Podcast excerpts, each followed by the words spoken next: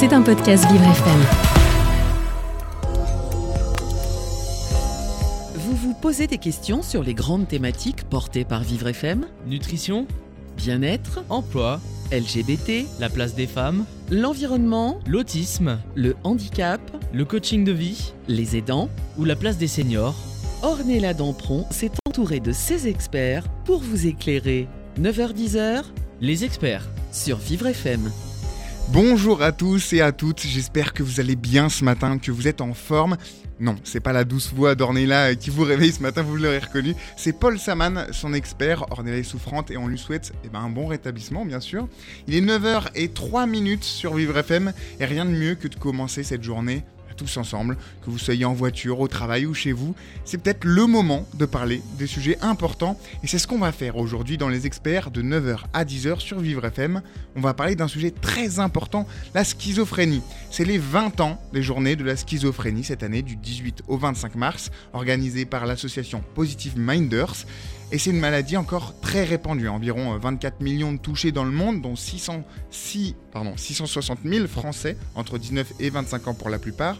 Et pour l'occasion, je reçois Jasmina Mallet, psychiatre chercheuse, Fabien, Fabienne Blin, maman d'un enfant atteint de schizophrénie, et Denis euh, Odelbaud, euh, lui-même atteint de schizophrénie. Et si vous, vous avez des questions au sujet de cette maladie, vous n'hésitez pas, on est là pour vous. Vous pouvez nous appeler au 01 56 88 40 20. 01 56 88 40 20. C'est parti pour les experts. Vous écoutez les experts Avec Ornella Dampron. Jasmina euh, Mallet, psychiatre chercheuse à l'hôpital Louis Moreiller, bonjour. Bonjour. Alors, euh, racontez-nous un petit peu comment vous êtes arrivé à travailler sur ce sujet de la schizophrénie. Eh bien, euh, c'est, euh, donc moi, on passe par les études de médecine et puis je n'ai pas forcément euh, parti pour être psychiatre, mais plutôt euh, neurologue. Et puis finalement, euh, je suis passée dans un stage où la psychiatrie m'a intéressée et je me suis aussi rendu compte à ce moment-là que euh, la schizophrénie euh, était euh, pro- probablement un des troubles les plus euh, passionnants quand on s'orientait vers la carrière de psychiatre parce qu'il y a encore beaucoup de choses à faire. C'est une maladie qui est pas très connue, qui est euh, mal, enfin qui est mal connue euh, du grand public parce qu'elle souffre de stigmatisation. Et, euh, et puis voilà, enfin, il me semble que c'est une des, pa- des, des- des maladies les plus passionnantes dans, dans notre domaine. C'est pour- je, je réponds comme ça. hein. Après, Et a- ben c'est pour ça qu'on est là, pour en parler justement pendant, pendant une heure tous ensemble. Avec vous également, euh, Denis Odelbaud. Je, je prononce bien Odelbaud Au debout. Odebaud. Odebaud, je me suis Tout trompé. simplement. Bonjour. Bonjour, en tout cas, bonjour. Bonjour. Bienvenue sur Vivre FM. Merci. Euh, vous avez euh, 51 ans, vous êtes conseiller à l'innovation depuis l'âge de 19 ans. Vous souffrez euh, voilà, d'idées noires, de schizophrénie. Euh, quand est-ce que vous avez été diagnostiqué? Alors en fait, assez tard, euh, en 2014, D'accord. voilà, donc j'avais 47 ans, Ah oui. alors que voilà, ça, ça durait depuis euh, voilà, des dizaines d'années en fait. Ouais, donc on est à 28 ans euh, d'écart pour, euh, Oui. Pour euh, diagnostiquer cette maladie. C'est euh, très impressionnant. Bah, justement, on va, on va parler un peu de votre témoignage euh, d'ici euh, 10 minutes dans Mhm. la deuxième partie des experts. Et puis on est aussi avec Fabienne Blin. Vous êtes économiste et mère d'un jeune schizophrène. Bonjour. Bonjour. Vous vous battez contre les stéréotypes qui collent à la peau des personnes atteintes de schizophrénie. C'est bien ça? Euh, oui, tout à fait. En fait, euh, bah, c'est parti de, de mon expérience, comme celle de beaucoup de, de membres de l'entourage, euh, qui consiste à passer euh, complètement à côté de, ces troubles. C'est-à-dire, on voit qu'on a un enfant, enfin un jeune ou quelqu'un dans, sa famille qui va pas bien, mais on n'arrive pas du tout à mettre, euh, à caractériser en fait ce qui se passe. Et, quand on le caractérise, bah, c'est un peu tard. C'est-à-dire que c'est au moment de crise. importante qui souvent nécessite une hospitalisation sous contrainte. Et voilà, nous, c'est ce qu'on a vécu. C'est, on s'en est mordu les doigts après. Et ça, fait, ça a fait partie, en fait, de ma motivation pour euh, agir pour une meilleure euh, connaissance et une meilleure identification de la part des, membres de l'entourage de cette maladie, de façon à, reconnaître euh, les symptômes. Parce que c'est, comme vous le disiez, une maladie extrêmement mal connue. Et donc, on pense pas du tout à la schizophrénie face à certains symptômes. Et donc c'est pour ça que vous êtes là pour en parler avec nous euh, ce matin. On va parler justement euh, des, des voilà des idées reçues, de comment un peu détecter euh, cette maladie. Mais avant, j'aimerais que bah voilà on on pose les, les bases de, de ce sujet, de ce terme. Je me tourne vers vous, Jasmina. C'est quoi la définition de la schizophrénie?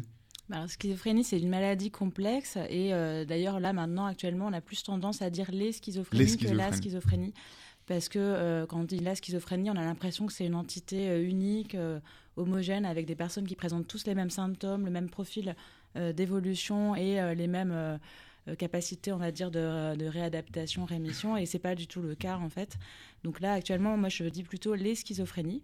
Et ça va peut-être pas euh, simplifier les choses, mais euh, c'est caractérisé par euh, un ensemble de regroupements de plusieurs symptômes, en fait, qui sont pas du tout les mêmes d'un patient à l'autre. C'est pour ça aussi que les familles, souvent, sont un peu désemparées, puisque elles vont dire, bah non, c'est pas du tout la schizophrénie, puisque cette, cette personne n'entend pas de voix, par exemple, ou cette personne n'a pas d'idée délirante en dehors de la. En fait, on peut avoir une schizophrénie et ne pas entendre de voix aussi.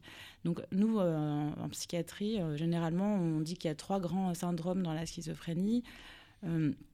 Et en fait, il faut avoir deux de ces trois grands syndromes pour, euh, pendant une durée assez longtemps, avec un handicap derrière de d'au moins plusieurs mois pour parler de schizophrénie.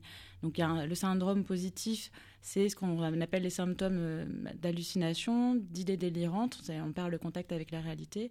Le syndrome négatif, c'est euh, marqué par un émoussement au niveau des émotions ressenties, des affects. Ça donne une certaine froideur par exemple pour la personne. Et puis aussi un retrait social, une perte d'envie de faire des choses euh, c'est des personnes, ça, peut aussi être euh, des personnes qui refusent de continuer à sortir ou d'aller à l'école euh, et qui finalement se renferment un peu sur eux. Donc ça, c'est les groupes d'un peu des symptômes négatifs. Et puis il y a la désorganisation, le grand, troisième grand syndrome.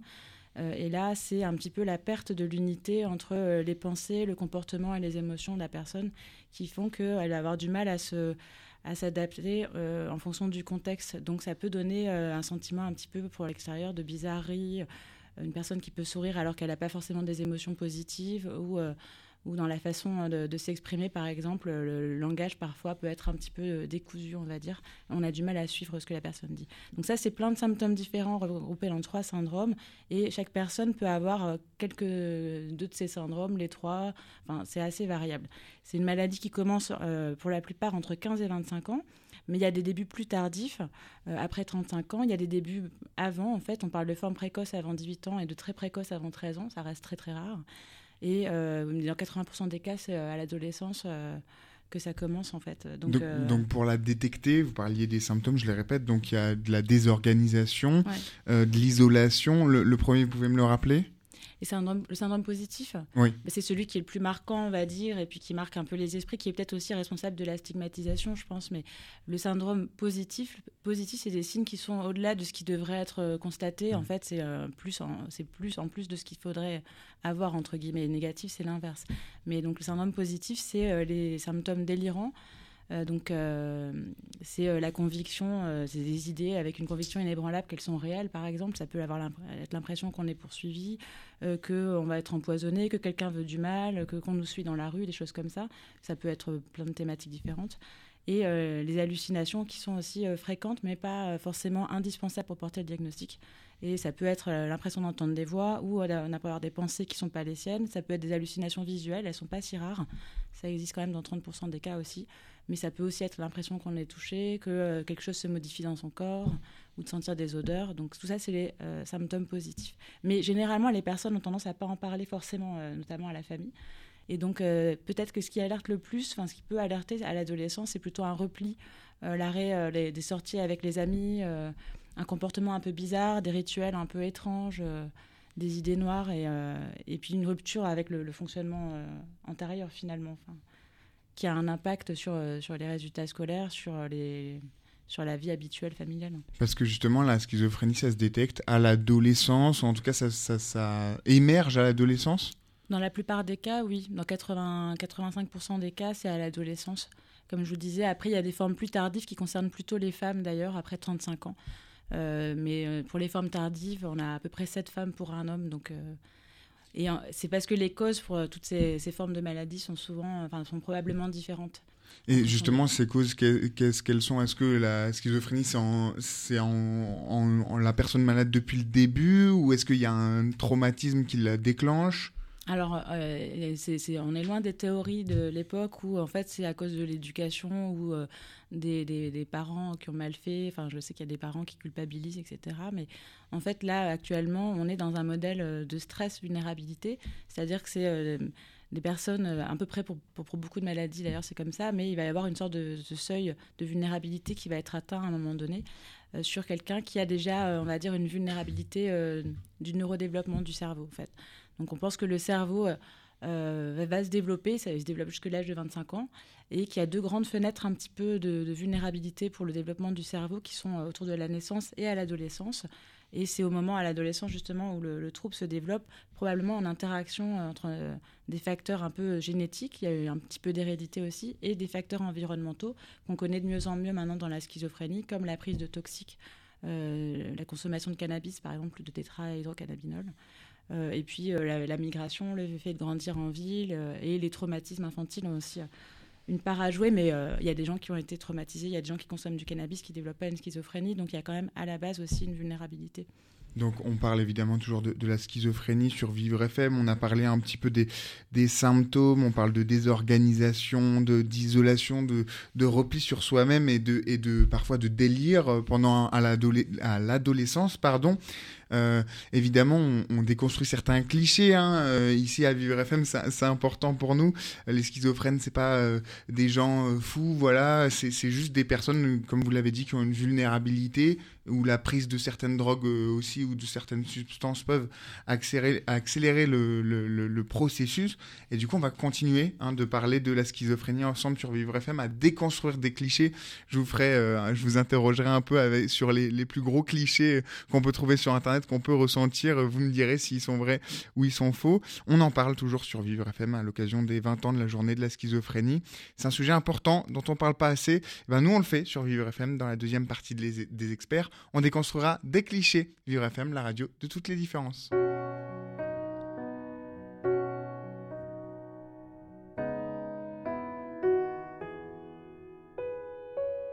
Une photo, une date, c'était n'y pas croire. C'était pourtant hier, mentir ma mémoire et ses visages d'enfant et le mien dans ce miroir. Oh, c'est pas pour me plaindre, ça vous n'avez rien à craindre. La vie m'a tellement gâté, j'ai plutôt du mal à l'éteindre. Oh mon Dieu, j'ai eu ma part et bien plus à tant d'égards. Mais quand on vit trop beau, trop fort, on en oublie le temps qui passe. Comme on perd un peu le nord au milieu de trop vastes espaces. À peine le temps de s'y faire, à peine on doit laisser la place. Ou si je pouvais, encore un soir, encore une heure, encore une larme de bonheur, une une un souffle, une erreur. Un peu de nous, rien de tout. Pour tout se dire encore ou bien se taire en regard. Juste un report, à peine encore, même s'il est tard. J'ai jamais rien demandé, ça c'est pas la mer à boire face à l'éternité. Ça va même pas se voir, ça restera entre nous. Au juste un léger retard. Y en a tant qui tuent le temps, tant et tant qui le perdent ou le passent. Tant qui se mentent, inventant les rêvant des instants de grâce. Où je donne ma place au paradis si l'on m'oublie sur terre encore hier. Encore un soir, encore une heure, encore une larme de bonheur, une faveur, comme une fleur, un souffle, une erreur.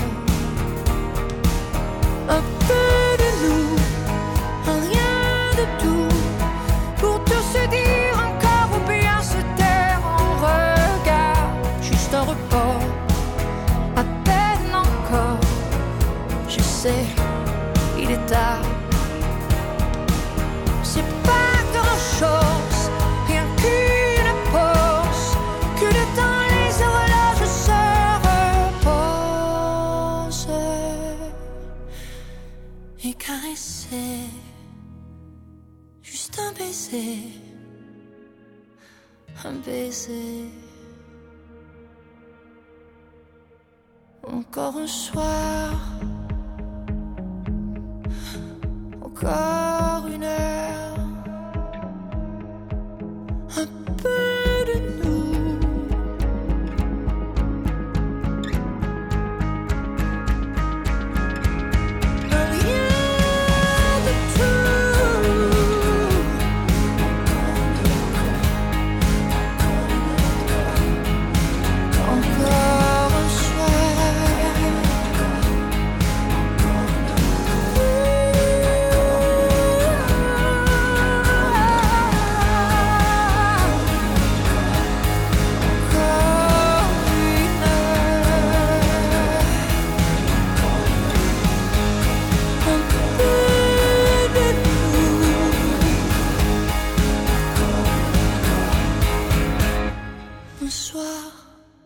Céline Dion, encore un soir sur Vivre FM.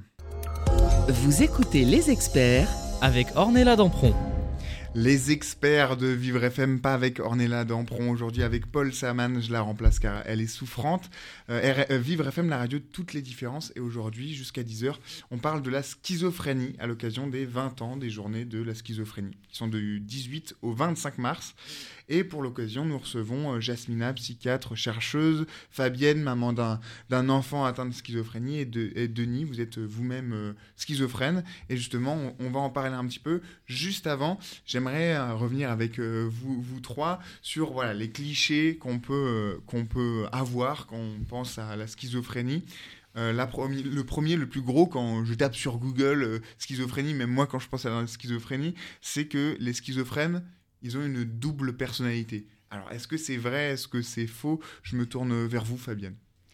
Alors, euh, bah non, c'est faux. en fait, euh, ça vient d'une mauvaise euh, interprétation de, l'étymologie du mot schizophrène, qui veut dire esprit fendu. Donc, en fait, il y a eu une espèce d'inférence que l'es- l'esprit était coupé en deux et donc de deux parties opposées. Euh, non, ça correspond pas du tout. Alors c'est vrai que dans la schizophrénie, comme l'a dit Yashmina, il y a des fois une perte un petit peu de l'unité psychique, c'est-à-dire que les personnes euh, euh, bon, Denis en parlera mieux que moi, mais on, on peuvent se sentir un peu, leur personnalité un peu partir dans tous les sens, mais c'est pas du tout l'imaginaire de la double personnalité euh, qui, vient beaucoup du cinéma, qui a fait beaucoup de mal évidemment pour la représentation de cette maladie et beaucoup de mal aux malades parce que cet imaginaire du double. Euh, c'est ça qui crée une forme de stigmatisation euh, de la maladie, puisqu'on associe une forme de manipulation, de perversité, de quelque chose. Et évidemment, ça n'a absolument rien à voir avec la réalité. Bah, c'est ça le deuxième cliché que j'allais aborder, c'est que les schizophrènes seraient euh, violents. Euh, Denis, je me, je me tourne vers vous. euh, c'est faux, évidemment. Oui, oui, évidemment, je confirme que c'est faux. Euh, la seule violence, à la limite, ça peut être que- qu'elle soit retournée vers la, la- la personne, en fait. Donc, à la limite, si on parle de violence, ça peut être euh, vis-à-vis d'elle-même, en fait. La Mais sinon, euh, non, je... Comment on explique ces, ces espèces de fantasmes? On l'a parlé, euh, le cinéma, de fantasmes de public de, sur cette maladie qui sont complètement faux. vous faites un geste, je ne sais pas. vous- C'est vrai. que- Oui, oui, je sais pas d'où c'est venu. enfin, Oui, oui, oui. Jasmina, vous avez. euh, Le terme, euh, enfin le, le nom de la maladie euh, pose un peu problème parce qu'effectivement maintenant il a tellement été détourné de son, enfin de, de ce que c'est censé représenter qu'il y, a- il y a même des pays où on parle de changer de nom euh, pour cette maladie en fait. ce serait Euh, quel nom à la place? euh, J'aimerais bien l'inventer, mais Il y a une réflexion. hein, Il y a une réflexion. il y a une réflexion Ouais. là-dessus. Alors, euh, je sais pas, enfin, je sais qu'au Japon, euh, ça a plutôt le lien avec le fait qu'effectivement, il y a euh, ce- ce- cette idée de désorganisation, en fait. Donc, euh, ça serait peut-être utiliser un nom qui représente un peu, euh, un peu la désorganisation qui est, éventu- qui est quand même assez présente, qui peut être présente dans les moments aigus, on va dire. Mais c'est vrai que schizophrénie, c'est utilisé dans les médias, dans les radios aussi, dans les journaux, même par des politiciens. On entend ça et c'est assez péjoratif. C'est dès que quelqu'un fait quelque chose d'un peu contradictoire, paradoxal, ou quand quelqu'un est dangereux.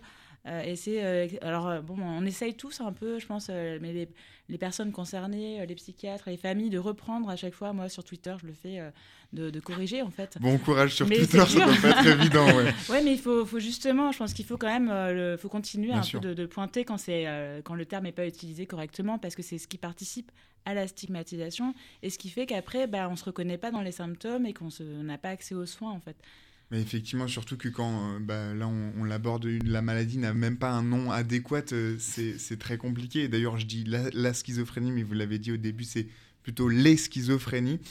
J'aimerais qu'on, qu'on- je me tourne un peu vers vous, Denis, euh, euh, qu'on parle un peu de votre histoire. Euh, vous nous Oui. avez dit tout à l'heure que bah, vous, êtes, vous avez développé la, la schizophrénie depuis l'âge de 19 ans. Et plus de 20 ans après, vous avez été diagnostiqué parce que vous souffriez d'idées noires. Comment ça se matérialise par, par des voix? Oui, en fait, des pensées incontrôlables, en fait, surtout. Donc après une fois que le diagnostic a été posé, oui, c'est vrai que je me suis aperçu que c'était plus des, des voix qui me, qui me perturbaient, en fait. Et puis, euh, je ressentais aussi des symptômes, enfin, je me reconnais bien dans les trois, euh, les trois types de symptômes euh, qu'a décrit Yasmina. Avec des symptômes, moi, ça se manifestait beaucoup par des, des douleurs psychosomatiques, en fait. D'accord.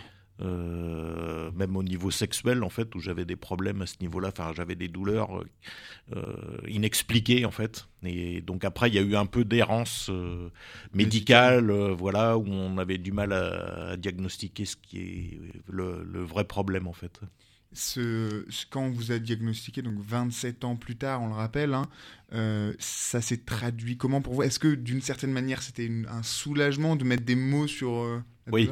oui oui oui. C'était euh, enfin Ouais. on a trouvé ce que j'avais en fait. Est-ce que ça fait peur aussi, vu qu'on l'a dit, c'est un gros mot entre guillemets? Hum, non, j'étais quand même plutôt content qu'on ait réussi à, à mettre un nom sur, sur les différents problèmes que j'avais en fait. Et euh, donc après, bah, j'ai vu un, en fait, j'ai vu au début des psychologues et bon, c'est pareil, il y a eu un peu de d'errance à ce niveau-là. Et c'est après avoir vu quelques psychologues que moi-même, en fait, je me suis dit, mais il doit y avoir quelque chose de plus profond que ça, en fait. Et donc c'est là où je suis allé plutôt voir un psychiatre. Et puis euh, on a commencé une médication, en fait. Mm. Et à partir de là, ça allait beaucoup mieux. Quoi. Mais c'est vrai que c'est très étonnant de, bah voilà, de, de se dire que ça peut mettre des dizaines d'années à, être détecté. Je me tourne vers vous, euh, Fabienne. Euh, pour votre fils, euh, comment ça s'est manifesté? Ça s'est manifesté quand? Alors, bah, ça s'est manifesté de façon flagrante par des idées délirantes, qui nous a conduit évidemment à faire venir un, psychiatre à la maison qui a appelé les pompiers pour le, conduire en urgence à l'hôpital, ce qui était une erreur. Mais bon, si on remonte, si on re- refait le film, Pourquoi en fait, c'est une erreur? Bah, c'est une erreur parce que euh, l'hospitalisation sous contrainte à, à 20 ans, euh, c'est un traumatisme en soi et, et, et ça fait basculer euh, le jeune dans un univers. Enfin, si vous voulez, on est quand même dans, dans, dans des services où on mélange des jeunes en première hospitalisation avec des personnes qui peuvent être euh, très malades et depuis des années. Donc ça renvoie à, à- à plusieurs par chambre avec enfin, dans, des conditions qui sont... Enfin, quand on n'a jamais été confronté à la psychiatrie et qu'on découvre, on est quand même assez effaré. Hein. On voit des choses qu'on ne voit jamais, Mm. nulle part ailleurs. Et alors, en plus, malheureusement, on a pu faire une comparaison parce que mon fils, pour ne pas subir une deuxième hospitalisation, s'est jeté par la fenêtre du troisième étage. Ah oui, d'accord. Et on a donc euh, subi à deux ans d'intervalle une hospitalisation sous contrainte en hôpital psychiatrique et une hospitalisation euh, en service euh, bah, de réanimation puis d'orthopédie, puisqu'il avait évidemment euh, énormément de fractures, colonne vertébrale, etc., dans un service normal. Et bah, dans un cas, voilà, trois par chambre, errer toute la journée, dans l'angoisse, enfin, etc. De l'autre cas des soins intensifs avec des personnes à, disposition tout le temps, des gens qui considéraient le fait qu'il ait eu cette défenestration et cette prise en charge physique a complètement changé le regard que lui-même avait sur lui. Donc paradoxalement, euh, du fait que l'équipe médicale euh, s'en occupait différemment. Ouais. Donc voilà, l'hospitalisation sous contrainte dans les conditions actuelles, et bon, c'est pas né- nécessairement, je ne veux pas du tout accuser le, euh, les psychiatres qui font ce qu'ils peuvent souvent avec des moyens euh, difficiles. Et puis comme il n'y a rien en amont, il n'y a pas Ouais. de prévention, etc., finalement, beaucoup de gens arrivent en situation de crise, on les fait sortir trop tôt, donc ils reviennent. euh, voilà. Mm. Mais tout ça pour dire que c'était une, une, une- une erreur. Enfin, c'est une erreur. Je pense que si on peut éviter ça, il faut essayer de l'éviter à tout prix. Donc voilà, mais c'est c'est vrai que le, le- nous, contrairement à Denis, enfin, je ne sais pas mon fils ce qu'il pensait à l'époque, mais pour nous, le fait qu'il y avait une, une maladie euh, mentale était évident. euh, pour tout l'entourage, pour ses amis, pour mes autres enfants, etc. Euh, et face à l'hôpital, euh, finalement, face au psychiatre, mon fils arrivait quand même à donner le change, etc. Et le psychiatre, non, non, mais bon, il a des problèmes avec vous. Bah non, non, Ouais. il a- enfin voilà. Donc nous, on a plutôt subi le fait que nous, pour nous, le diagnostic était clair, mais que finalement, il a été- ça a été long avant de le euh, qu'il soit vraiment posé par tout le monde et qu'on puisse repartir du coup sur cette base commune parce que je trouve que c'est important effectivement le diagnostic c'est ça pose quelque chose même s'il est dur à entendre au moins on sait de quoi on parle quoi et tout le monde est d'accord Et on va continuer de parler justement de vos témoignages, Denis, Fabienne. Dans la, dans la troisième partie des experts, on continue voilà, de parler de, des schizophrénies euh, à l'occasion des, des 20 ans des journées de, la schizophrénie, justement. Et on avance voilà, sur le sujet, progresser, casser euh, les clichés, c'est ce qu'on fait, nous, sur Vivre FM. Et dans la troisième partie des experts, bah, on parlera toujours de vos té- témoignages et de l'avancée aussi de la science à ce sujet, parce que c'est très important.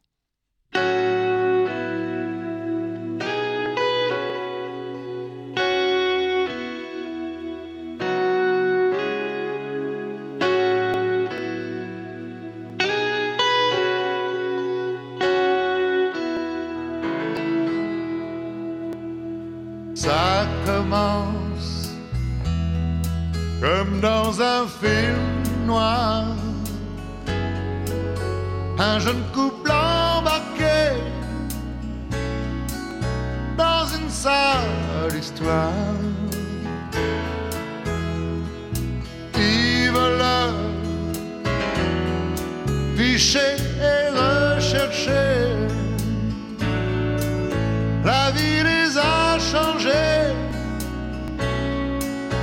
en marginaux blessés. En cavale, changeant chaque soir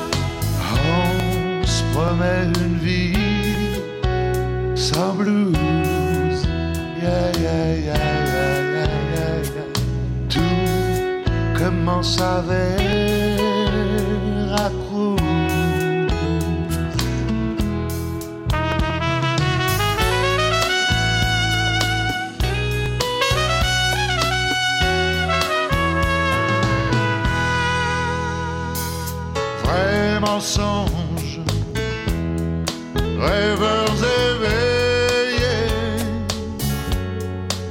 Le Mexique est très loin du supermarché.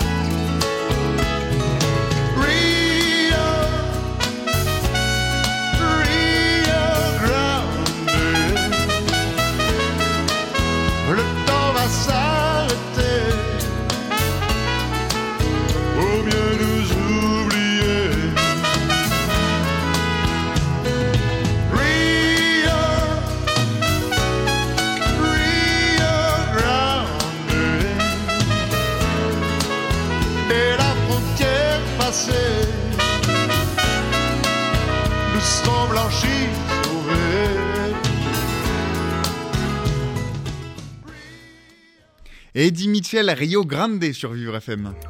Vous écoutez les experts Avec Ornella Dampron. Les experts avec Ornella Dampron, non, les experts avec Paul Saman aujourd'hui. Ornella est souffrante, donc je la remplace. Et pour parler d'un sujet très important, on parle des schizophrénies jusqu'à 10h, parce que bah, c'est les 20 ans des journées de la schizophrénie cette semaine de, de- du 18 au 25 mars. C'est organisé par l'association Positive Minders. Et du coup, bah, pour l'occasion, euh, je reçois euh, Fabienne, euh, qui est maman d'une personne atteinte de schizophrénie, Denis, qui est atteint de schizophrénie, et Jasmina, qui est psychiatre, justement, spécialisée dans, les schizophrénies. Et on en parle tous ensemble. Voilà, on était sur vos témoignages, Fabienne et, et- Denis. On va continuer là-dessus. Fabienne, je voulais vous poser une question. Vous nous disiez, voilà, le moment de la, découverte euh, de cette maladie a été euh, difficile, enfin surtout avant, le jour où il y a eu des mots, le- les mots schizophréniques ont été euh, posés sur, sur euh, la maladie de votre enfant. Ça a été quoi? Ça a été un soulagement, une, panique? Euh, ça a été euh, ni l'un ni l'autre en fait, mais ça a été quand même le point de départ de quelque chose. On s'est dit, enfin déjà parce qu'on avait une mauvaise expérience de la psychiatrie, mais on s'est dit que de toute façon il fallait qu'on qu'on fasse quelque chose. Donc on a euh, cherché beaucoup euh, qu'est-ce qu'on pouvait faire pour euh, aider notre fils et, et on est tombé à l'époque sur le programme Pro Famille qui a- venait juste à cette époque d'arriver à Paris. Qu'est-ce que c'est que ce programme? Alors, c'est un programme qui est destiné au- à l'entourage des personnes qui, qui souffrent de schizophrénie et qui est, euh, on pourrait dire, un programme, enfin, ça s'appelle de psychoéducation. En fait, ça consiste à former en quelque sorte les proches à la maladie et euh, aux meilleurs moyens euh, d'interagir avec une personne euh, qui, qui, qui- qui souffre euh, de schizophrénie. Parce que faut, faut comprendre que pour l'entourage, c'est extrêmement compliqué. Quand Bien vous avez quelqu'un, votre enfant ou votre mari, qui tout à coup pense que vous cherchez à l'empoisonner ou tient des propos enfin que vous jugez délirants et qui le sont généralement, en fait, vous savez pas du tout comment réagir. Et une des réactions qui est pas la bonne, qui est, de dire mais tu délires, euh, il faut aller voir le médecin, euh, ça va pas du tout. Et justement, pour famille, ça apprend à interagir de façon efficace en euh, comprenant mieux ce que vit la personne et donc en adaptant son comportement justement et donc pas typiquement en situation de crise quand une personne délire ne pas lui dire mais tu délires mais plutôt s'attacher à ce qu'elle ressent moi aussi si je pensais qu'on voulait m'empoisonner je serais angoissée.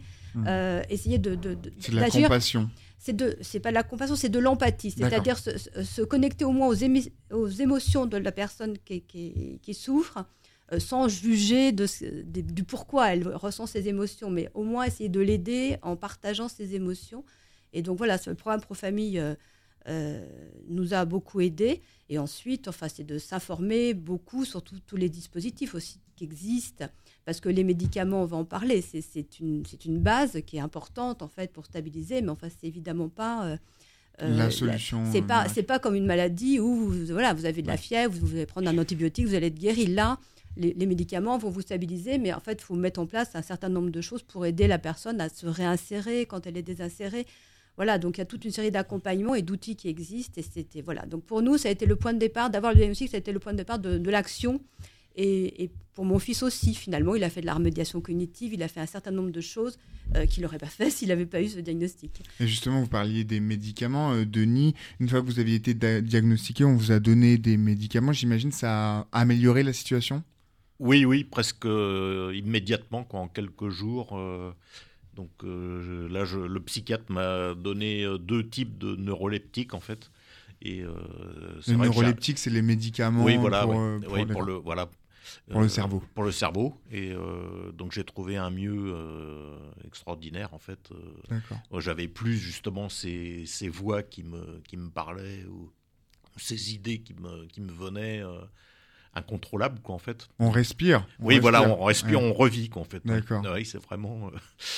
Donc, euh, et depuis, bah, je, je, vois le psychiatre euh, une fois tous les deux mois, en fait. Et concernant justement ce que, ce que disait Fabienne, les médicaments, ça aide beaucoup, mais il y a aussi des, des routines, ça, à mettre en place des, des, des situations où pour vous, ça a été surtout les médicaments?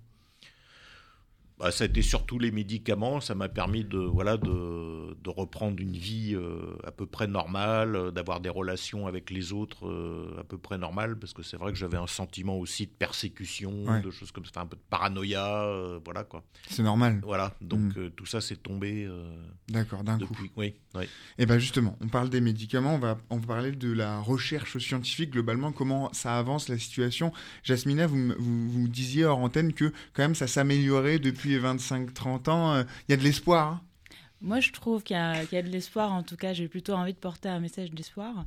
Euh, je pense que déjà, on, déconstruit un peu le concept d'une maladie unique. On comprend mieux ce qui se passe avec les, techniques euh, récentes d'imagerie cérébrale. Enfin, il y a beaucoup de, choses qui ont changé globalement en médecine, donc on avance un peu. Au niveau des médicaments dont vous parliez, euh, c'est vrai que moi j'utilise plus le terme neuroleptique par exemple parce que ça c'est les médicaments de première génération qui étaient très lourds avec beaucoup d'effets secondaires. Là on a des médicaments d'une euh, génération un peu plus récente et on, préfère utiliser antipsychotique, c'est moins euh, neuroleptique, c'est vraiment genre ça écrase quoi. Mais donc on utilise plutôt ça. Et, donc moi je, dirais oui il y a un peu d'espoir. dans, la, dans la schizophrénie, un des, une des molécules dans le cerveau qui est perturbée c'est la dopamine. Donc les médicaments ils agissent tous à la fin finalement pour diminuer la dopamine dans certaines zones euh, qui euh, sont un peu responsables des hallucinations, des idées délirantes, etc. Dans d'autres endroits, il n'y a pas assez de dopamine et on a la perte de motivation, les problèmes de concentration, de mémoire. Et dans certains endroits, il y en a trop et c'est les idées délirantes, les hallucinations. Donc les médicaments, en fait, on essaie de trouver des médicaments qui vont agir de façon euh, normale pour réguler ce neuromédiateur. Des fois, ça marche pas très bien parce que quand ça bloque dans un endroit, ça bloque partout, donc ça peut donner aussi des effets secondaires. Et actuellement, les voies de recherche, c'est trouver des, choses qui euh, permettent, des médicaments qui sont complémentaires de ces antipsychotiques, donc en plus, ou des médicaments qui vont euh, avoir les mêmes effets, mais pas en bloquant euh, la dopamine ailleurs ou en, agissant sur d'autres neuromédiateurs. Donc, et il y a aussi des pistes comme les anti-inflammatoires, puisqu'il y a aussi tout un point de la recherche sur le les phénomènes un peu inflammatoires qu'on a dans la schizophrénie. Il y a certaines formes apparemment qui sont, enfin, a priori, qui sont liées aussi euh, à euh, un peu d'inflammation en fait. Euh, donc il y a une piste sur toutes les approches anti-inflammatoires. et donc au niveau médicamenteux, on avance un peu de ce côté-là. Il y, a plein d'autres stratégies, mais on n'est pas obligé de se focaliser sur les médicaments. Et parce qu'il y a aussi un grand pan aussi au niveau thérapeutique qui est l'approche non médicamenteuse avec les thérapies de remédiation cognitive Alors, comment ça et sociale et euh, la réadaptation. Bah, comment ça se passe? Donc là, ça va pas être les médicaments, ça va être euh, des séances en groupe ou individuelles avec euh, une neuropsychologue qui va travailler un petit peu, qui va aider la personne à, avoir des stratégies un peu alternatives, par exemple des problèmes de mémoire, de concentration, de planification. Souvent, les patients se plaignent d'avoir du mal à s'organiser, à faire les courses, à faire des listes, à planifier des journées. En fait, on va leur donner un petit peu des stratégies pour euh, enfin, on va leur proposer des, exercices pour mieux travailler ces stratégies-là. Donc ça, c'est la remédiation cognitive un peu, euh, on va dire, euh, froide. Et puis, il y a des groupes aussi pour travailler les interactions avec les autres. En fait, justement, vous parliez tout à l'heure, on se sent un peu parano, un peu persécuté. C'est vrai que dans la schizophrénie, parfois, il y a un problème de lecture des émotions des autres ou de ce que l'autre veut, en fait. Donc, il va y avoir des exercices ciblés sur des petites mises en situation pour se dire, bah, là, en fait, vous avez pensé euh, que cette personne-là, euh, vous n'avez pas dit bonjour, donc elle ne vous aime pas. Est-ce qu'il y a d'autres choses qui pourraient être euh, possibles?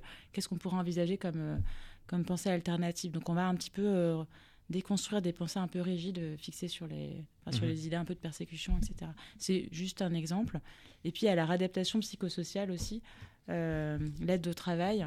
Et puis je pense à l'éducation thérapeutique qui est hyper importante. Enfin, vous parlez de psychoéducation, c'est vrai que nous on dit plus éducation thérapeutique maintenant parce qu'on n'agit pas non plus sur le côté psychologique, mais et des patients et des familles, puisqu'on sait qu'une famille qui est bien informée, qui est formée aussi, euh, comme avec Profamille, ça diminue le risque de rechute par deux en fait. Donc vraiment, on inclut les familles ce qui n'était pas fait il y, a, il y, a, 30 ans. Au contraire, il y a 30 ans, il y avait des choses qui ne se font plus du tout, j'espère. Mais c'était mettre la famille vraiment de côté en de imaginant qu'il y avait euh, un problème de, de, de, famille euh, qui était un peu à l'origine des troubles. Il y a eu des, des choses comme ça euh, en psychiatrie il y a quelques décennies, quoi. Mais on n'est plus là, j'espère. C'est encore, c'est devenu obsolète. On l'a compris. Les médicaments, ça aide à, à soigner, en tout cas à, à endiguer un petit peu cette, cette maladie, mais il y a plein d'autres manières, autres que les médicaments, la remédiation cognitive, la réadaptation euh, psychosociale, c'est ouais. ça Je ne me trompe pas dans les termes. Voilà. J'ai oublié de parler de quelque chose, mais j'ai défendu un peu la musique, par exemple, pour le début de l'ouverture ouais. de la schizophrénie. Et par exemple, je fais un petit aparté, mais l'activité physique est hyper efficace, mais pas seulement dans la schizophrénie, pour l'humeur, le bien-être général et l'anxiété. Ça peut diminuer certains symptômes. Et la musicothérapie aussi, en fait. Donc... Euh, j'ai un peu, un peu défendu musique. ça euh, oui, pour l'ouverture, pour le projet justement des journées de la schizophrénie, de, de, faire vivre un peu des, des morceaux de musique, euh, enfin de, de, refaire vivre l'expérience euh, psychiatrique, psychotique, on va dire, par un morceau de musique. Mais il y a des approches de musicothérapie avec des musiciens qui sont formés et thérapeutes qui euh, ont une bonne efficacité dans la diminution des, des symptômes négatifs dont on parlait, c'est-à-dire le retrait, la perte d'énergie, mmh. de motivation. Et, et ben justement, les médicaments ne sont pas on, efficaces. On va continuer d'en parler, d'en parler sur Vivre, Vivre FM dans la quatrième partie des experts. Comment améliorer la situation? Quelles associations euh, sont là pour aider? Est-ce que l'État euh, fournit des aides? Est-ce que c'est cher de soigner la schizophrénie? Des sujets qu'on aborde dans la partie 4 des experts, des experts de Vivre FM sur les schizophrénies. Vivre FM, la radio de toutes les Mon père adore le foot, crée aller les rouges dans sa tête. Il dort, ne le réveillons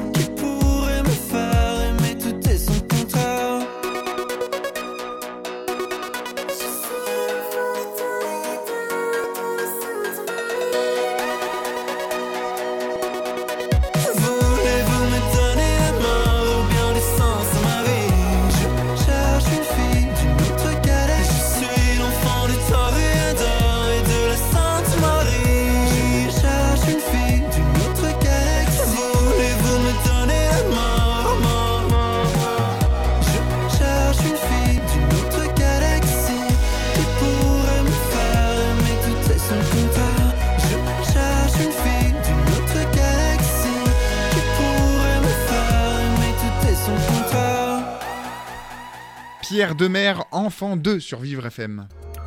Vous écoutez Les Experts avec Ornella Dampron. Les experts sur Vivre FM, la radio de toutes les différences. Et aujourd'hui, jusqu'à 10h encore pour, pour 10 grosses minutes, on parle de la, des schizophrénies à l'occasion des 20 ans de- des journées de la schizophrénie du 18 au 25 mars. Et pour l'occasion, eh ben, on reçoit euh, Jasmina, psychiatre, chercheuse, Fabienne, maman d'un enfant atteint de, de schizophrénie, et Denis, euh, qui euh, vous-même êtes schizophrène. Et on parle ensemble de l'association dans laquelle vous êtes venus tous les trois, c'est Positive Minders. Alors, première question, euh, cet asso, euh, qu'est-ce qu'est-ce que c'est? Qu'est-ce qu'elle fait? Euh, je, je me tourne vers, vers, vous, euh, vers vous, Fabienne. Alors, Positive Minders, bah, déjà, organise ces journées de la schizophrénie, c'est-à-dire ces semaines d'information sur, sur les schizophrénies. Et qu- qu'est-ce qui se passe dans ces semaines, par exemple? Bah, c'est essentiellement de la communication. Alors, tous- tous les ans, il y a un, un thème différent, en fait, pour mieux faire connaître la schizophrénie au grand public. Donc, c'est vraiment une association qui vise à mieux faire connaître la maladie auprès du grand public à travers ces, ces événements. Donc, il y a quantité de, euh, d'événements. Donc, euh, Des conférences Voilà, euh, des conférences, des concerts. Euh, tout, tout, tout est fait pour parler de la schizophrénie le maximum pendant, pendant cette semaine-là. On parlait de, de musique euh, juste avant, juste Ouais. avant la, la pause. euh, Notamment, il y a un, un projet musical qui est fait avec euh, Para One, c'est ça? Oui, c'est ça, exactement. Ben, en fait, moi, dans le Positive Minders, donc ça fait deux ans que je travaille avec eux pour, les, pour euh, élaborer des plaquettes en fait, de- d'informations pour le grand public, les médecins, pour les, les débuts euh, dans dans les trous, pour la, les schizophrénies. Donc, on travaille, ils travaillent aussi avec des psychiatres et euh, des usagers, enfin, des, des experts du vécu, comme on dit, pour qu'on puisse déstigmatiser. Donc là, la musique, cette année, euh, c'est euh, une expérience très originale, puisqu'ils ont demandé à un artiste, euh, Parawan, qui fait de la musique électro, euh, de composer un morceau en fait euh, qui pourrait faire ressentir à la personne qui l'écoute un peu le, le vécu d'un- épisode, on va dire, euh, de, vécu par un, patient schizophrène. En fait. Ouais, mais il est super. Il est donc en fait, j'ai participé un peu au- donc la, la semaine dernière à, à la soirée de lancement de, ce, de ce- cet événement et donc on a entendu le morceau. Il est, il est euh, accessible et euh, il, est été, euh, accessible où? Sur euh, les plateformes vous allez sur Positive Minder, sur schizharmonie.com, sur les journées de la schizophrénie. Enfin, vous allez pouvoir l'écouter. Et Paraban en parle aussi sur Instagram, sur différents réseaux. euh, ça a été relayé. Tous Et les donc, liens seront mis dans le podcast si vous nous Ça écoutez. été, vous voilà, ça serait bien parce que c'est vrai que c'est un morceau. En tout cas, moi, il m'a pas rendu anxieuse particulièrement. Je sais pas ce que chacun ressent en l'écoutant. Euh, il explique bien comment il a créé ce morceau, mais c'est en interrogeant aussi 10 experts euh, du vécu. Enfin, je dis experts du vécu parce que c'est lui- c'est comme ça qu'ils définissent. euh, donc, avez rencontré les, les personnes. Et donc, c'est, Experts du vécu, c'est les personnes qui sont sont concernées, en fait, par la schizophrénie, ouais. Et donc c'était en Suisse. En Suisse, ils disent ça un peu plus facilement qu'en France. Et donc il y a, il y a un autre artiste qui a participé à cette soirée, euh, Romulus, qui est un DJ et qui euh, va proba- probablement aussi faire ce, ce même type de, de composition musicale en fait. euh. Et euh, moi j'ai défendu un peu la musicothérapie, c'est pour ça que je, je touchais un mot tout à l'heure euh, dessus euh, lors de cette soirée. Et je participe à un webinaire demain parce qu'il y a des conférences, mais il faut rappeler qu'elles sont accessibles à tous en ligne en fait. D'accord. Et c'est gratuit, quoi. Donc c'est vrai que c'est le moment de s'informer, même de chez soi, même à 19h30, Mhm. 20h, il y a des Mhm. conférences, il y a vraiment beaucoup d'activités euh, pour mieux comprendre la schizophrénie. Et donc ça, c'est sur le site Journée de la schizophrénie, c'est ça? C'est Oh, Schizinfo. Schizinfo Schizinfo. euh, et schizharmonie.com pour le côté plus musical, il y a un site spécial. ouais. Schizinfo et schizharmonie.com, ce sera évidemment, euh, tous- tous ces liens seront mis dans le podcast, bien sûr, pour, pour s'informer mieux. Euh, on parlait aussi, euh, juste avant l'émission, des, des différentes associations dans lesquelles vous, vous travaillez. Je commence avec vous, Denis, enfin, travailler dans lequel vous êtes, en fait. Mhm. Vous êtes à Schizowi, qu'est-ce que c'est? Alors Schizowi, euh, bah, c'est une association qui est spécialisée sur la schizophrénie en fait, parce que sinon il y a des associations, il y a d'autres associations euh, qui vont traiter de toutes les maladies mentales. Euh, voilà, et donc il y a des activités euh, pour les membres, euh, voilà, des visites de musées, euh, des ateliers dessin. euh, euh, écriture, euh, et puis des déjeuners aussi qui sont organisés. Donc tous les mois, euh, il y a plusieurs activités comme ça qui sont, euh, euh, qui sont organisées pour les membres en fait. Ça permet un peu d'avoir un peu de- de- de- d'action sociale, de, voilà, de oui. socialiser entre... Oui, oui, oui, tout à fait. Très Oui. bien. Oui, oui. Et euh, puis euh, vous, Fabienne, vous êtes dans le collectif Schizophrénie, qu'est-ce que c'est? Alors, le collectif Schizophrénie, il est né euh, en 2016, en fait, de la volonté justement de, de fédérer un peu plus les associations existantes sur la schizophrénie, qui sont relativement rares et qui, du coup, reposent sur des bénévoles euh, un petit peu euh, épuisés par moment, enfin, en tout cas, peu nombreux. Donc euh, l'idée, c'était de, créer un collectif pour que ces associations communiquent entre elles, d'une part, et puis rassemblent un peu leurs forces pour faire de l'information également. Donc on a un portail d'information sur les schizophrénies. L'adresse est collectif-schizophrénie au pluriel.com avec beaucoup d'informations justement sur les prises en charge, beaucoup de témoignages en fait sur, euh, voilà, sur la schizophrénie. Et, le but, c'était d'avoir, parce qu'en fait, dans toutes les maladies existantes, vous avez toujours une association nationale qui existe, même les maladies les plus rares. Et sur la schizophrénie, il y avait euh, plein d'associations, mais il n'y avait pas de représentation nationale. Donc l'idée de ce collectif, c'est justement de représenter les intérêts et, euh, de- des personnes, qu'elles soient elles-mêmes touchées par la schizophrénie ou faisant partie de leur entourage, au niveau national, parce que bon, c'est un sujet qu'on n'a pas encore beaucoup abordé, mais on- n'a pas le sentiment euh, d'avoir euh, une politique de santé mentale qui soit vraiment, euh, comment dire, euh, à la hauteur, À la hauteur, ouais. des enjeux euh, pour cette maladie qui, comme l'a dit Jasmina, touche quand même beaucoup les jeunes. Euh, des jeunes extrêmement nombreux, enfin au total quand même euh, près de 700 000 personnes atteintes en France. Et c'est une des maladies les plus handicapantes, c'est-à-dire une mauvaise prise en charge crée un handicap à vie. Donc ça, c'est ça, c'est un coût aussi très important pour la société. Et justement, Donc, qu'est-ce qui est mis en place par l'État? Rien du tout? Il y a une Non, allocation euh, Alors, alors, en fait, euh, le- le- au niveau français, il y a une très généreuse politique sociale, hein, bon, Mhm. par rapport à d'autres pays en tout cas. Donc, c'est-à-dire qu'effectivement, quand la, la schizophrénie générant un handicap, la plupart des personnes euh, atteintes de schizophrénie peuvent toucher euh, des, des- des Des aides. allocations. Mhm.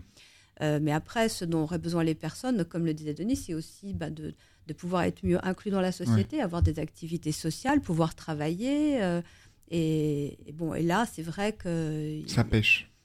il n'y a pas et puis, et puis d'être correctement soigné également, qu'il y ait des Mhm. interventions précoces, qu'il y ait une réponse euh, vraiment très adaptée à l'urgence. Des psychologues formés, on en parlait pas à la alors, pause. alors, alors, et, puis, et puis, et puis ne soit pas. Vous, savez qu'il y a un dispositif justement qui aujourd'hui donne accès à des psychologues, des séances de psychologues euh, gratuites hein, dans Mhm. le cadre d'un dispositif euh, justement euh, mis en place par le gouvernement euh, Psy.